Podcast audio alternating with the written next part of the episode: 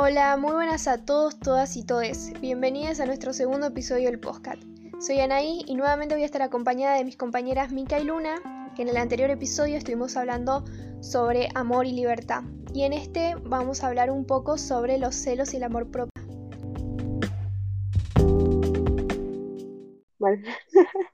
Bueno, comenzando. Y retomando el tema del amor, eh, muchas veces las personas deciden renunciar al amor propio para adaptarse a otros intereses. Y esto impide amar plenamente.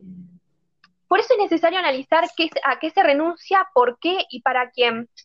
Por ejemplo, el diagnóstico que hace el psicoanalista Erich Fromm cuando dice que nuestro problema moral es la indiferencia del hombre para consigo mismo. Y esto es muy real, porque tal y como lo plantea, nos hemos convertido en un objeto para los demás y hemos desperdiciado nuestros propios dones y valores. Bueno, ¿alguna quiere dar su opinión o su perspectiva eh, a esto que está planteando Eric Fromm sobre el amor propio? Eh, en cuanto a lo que él propone, yo creo que tiene toda la razón, porque uno a veces o a lo largo de su vida tuvo o tendrá eh, esa, eh, presentar esa situación, ¿no? Porque uno con tal de querer satisfacer a la otra persona que a uno siente atracción, algo de eso, como que cambia sus modos, sus modos de ser, de, vivir todo. Eh, pero por eso también pienso que antes de poder amar o llevar una relación eh, estable, eh, debemos amarnos a nosotros mismos, eh, para saber valorarnos, para, para saber qué merecemos, que, y eso, yo creo que es, que es básicamente eso.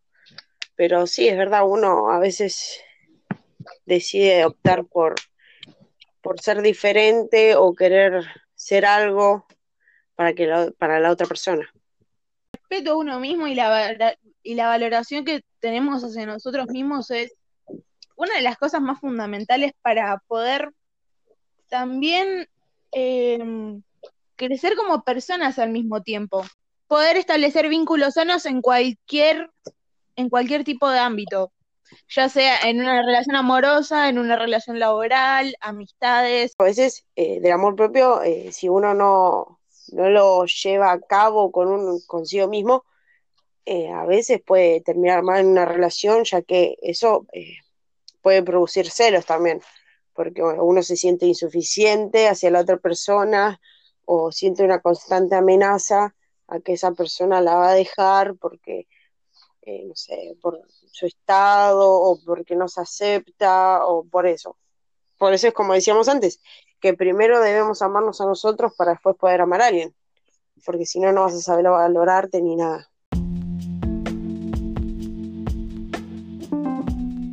Y con lo que acaba de decir eh, Luni, damos comienzo a un nuevo bloque, eh, los celos. Y como bien dice ella, los celos son provocados por una baja autoestima y una percepción errada del amor. Los celos aparecen a través de la inseguridad y la creencia de la posesión de la persona. Em, una característica importante es asumir la responsabilidad del cambio y trabajar los celos eh, siempre para poder generar vínculos mucho más sanos. Sí, bueno, yo creo que los celos son... Es un sentimiento que todos tenemos. Es, es un sentimiento inevitable. El tema es que hay que saber manejarlo, bueno, hablando de este tema de los celos, yo encontré una frase muy linda sobre un libro muy bello de que dice, como celoso sufro cuatro veces, porque estoy celoso, porque me reprocho el estarlo, porque temo que mis celos hieran al otro, porque me dejo someter a una nadie. Sufro por ser excluido, por ser agresivo, por ser loco y por ser ordinario. Em, bueno, me parece que esa es una frase que nos plantea una gran reflexión acerca de, los celos, porque, em, ¿qué puedo decir? Como que está muy romantizada esta cosa de... Sí, los celos son algo que, que siempre estuvieron romantizados. Entonces, si, si no te celo, no te amo. O sea, para ver, para haber amor tiene que haber celos, si no, hay que ir cuestionándose No, esas es una cosas. construcción errónea que por suerte hoy en día se está deconstruyendo, pero Claro, claro. está muy instalado todavía el tema de los celos. Es que la gente piensa, es que la gente trata de no ser celosa y es un sentimiento inevitable que todos tenemos en cualquier tipo de relación, aunque se dé más que nada en las relaciones amorosas, es un sentimiento que va a estar siempre. Y el tema es que hay que saber convivir con eso. O sea, a ver, yo sé que los celos son esto, sé lo que puedas, sa- sé lo que puede traer, puede traer cosas negativas, se dan en una forma obsesiva y hay que saber llevarlo sanamente para poder establecer vínculos sanos y que no afecte, porque es algo que va a estar presente siempre, pero que pueda no afectar el círculo social en el que estamos. Bueno, eh, bueno, sí, toda la razón. Eh, es como, igual yo pienso que es como que si nuestro cerebro se anticipara a la realidad y elabora una maqueta falsa, tomando como única y válida. Como que uno cree, va, ya se eh, anticipa lo que va a ocurrir, que uno piensa que va a ocurrir, porque capaz que no ocurre, o sí.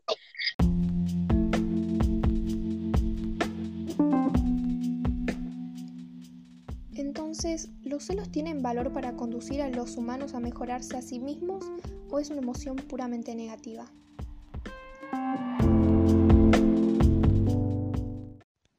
Y para finalizar este episodio los vamos a dejar con una canción que nos pasó nuestra compañera Luna.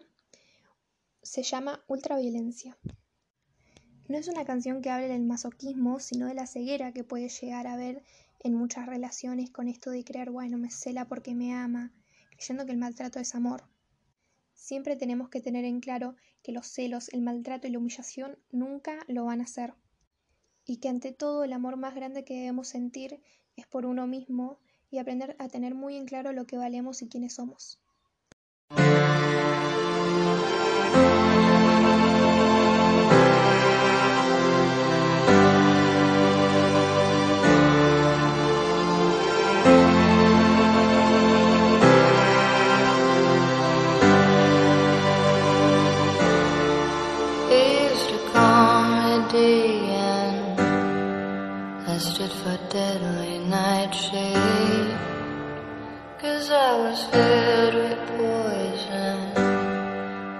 Blessed with beauty and rage.